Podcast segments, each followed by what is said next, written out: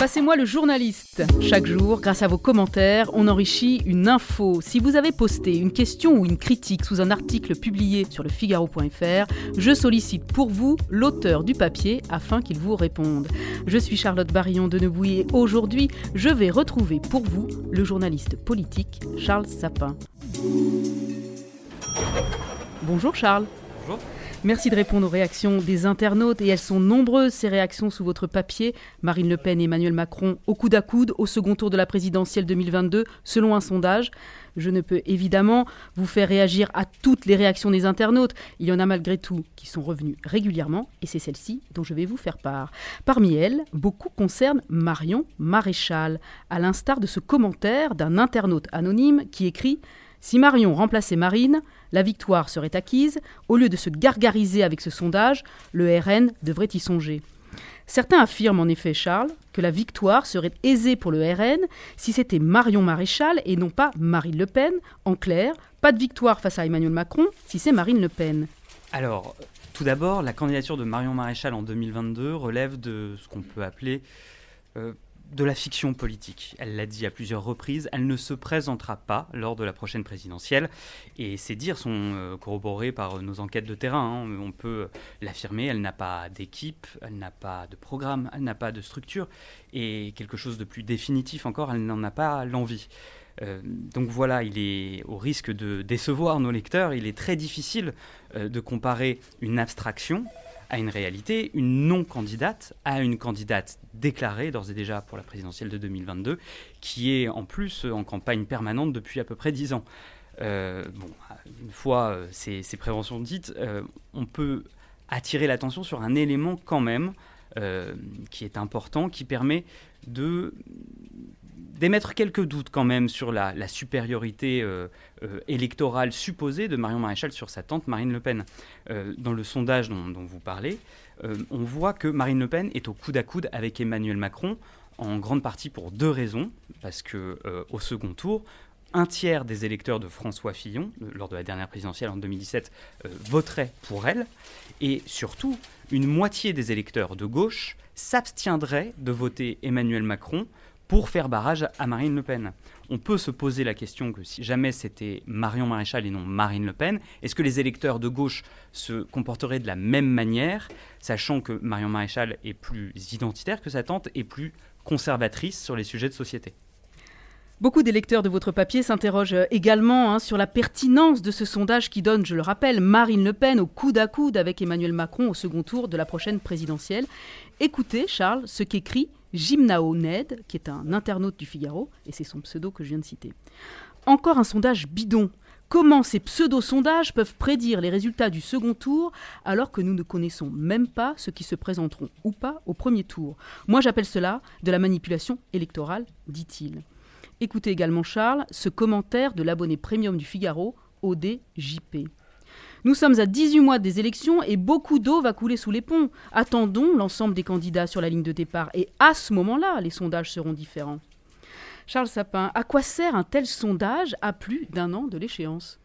C'est une euh, excellente question au vu des, commentaires de, nos lecteurs. Euh, il faut comprendre qu'un sondage est toujours pertinent. Euh, il y a une limite, c'est qu'il faut seulement prendre garde à ne pas lui faire dire ce qu'il ne dit pas un sondage euh, n'est pas une prophétie.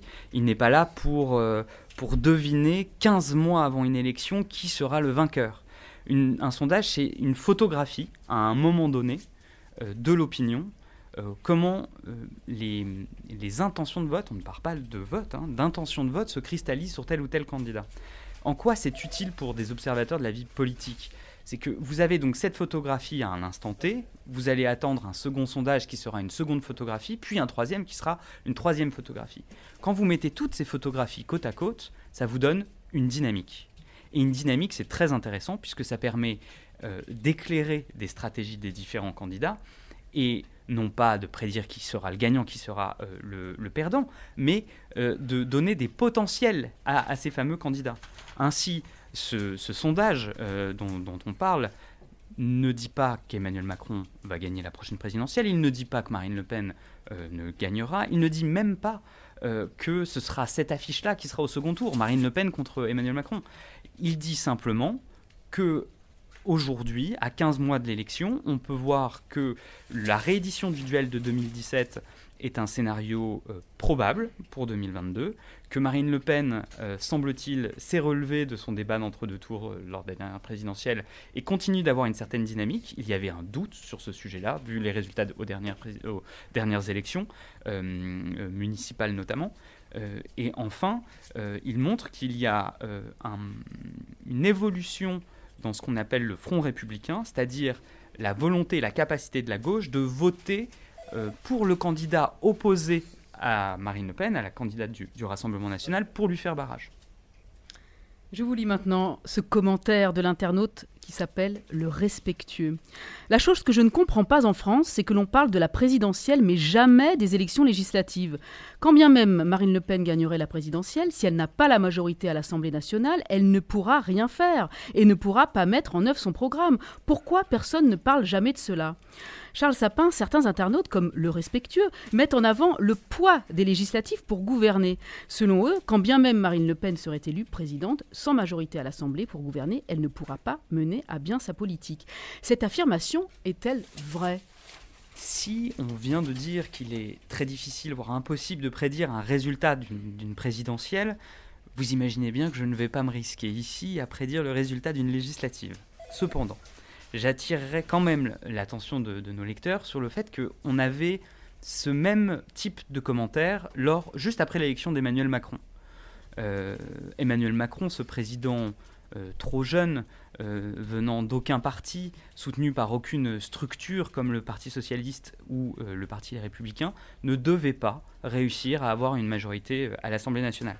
Un mois plus tard, il avait finalement 350 élus, c'est-à-dire l'une des plus larges majorités euh, de la Ve République. Euh, ça s'explique parce qu'il y a une proximité entre la présidentielle et les législatives qui font que ces deux scrutins ne peuvent pas être décorrélés. Quand on gagne une présidentielle, on bénéficie d'une dynamique extraordinaire qui euh, se ressent aux législatives sous la forme d'une vague et qui fait que finalement les Français qui viennent d'élire un, chef de l'État vont avoir tendance naturellement, et c'est normal, de donner les moyens à ce président de réformer le pays et d'effectuer son programme. C'est comme ça que, aux dernières législatives, on s'est retrouvé euh, dans des situations où des candidats totalement inconnus du grand public, n'ayant aucune expérience politique, se sont retrouvés à être élus face parfois à des barons euh, très identifiés, extrêmement implantés, euh, des barons qui ont été balayés par ces candidats en marche parce que ces candidats bénéficiaient de la dynamique de la présidentielle. Et aujourd'hui, je ne vois pas pourquoi euh, Marine Le Pen, élue présidente de la République, ne bénéficierait pas du même effet. Merci beaucoup Charles Sapin d'avoir répondu à vos lecteurs et aux internautes du Figaro. À vous qui nous écoutez, continuez à commenter les articles des journalistes du Figaro. Votre avis nous intéresse. Merci à vous.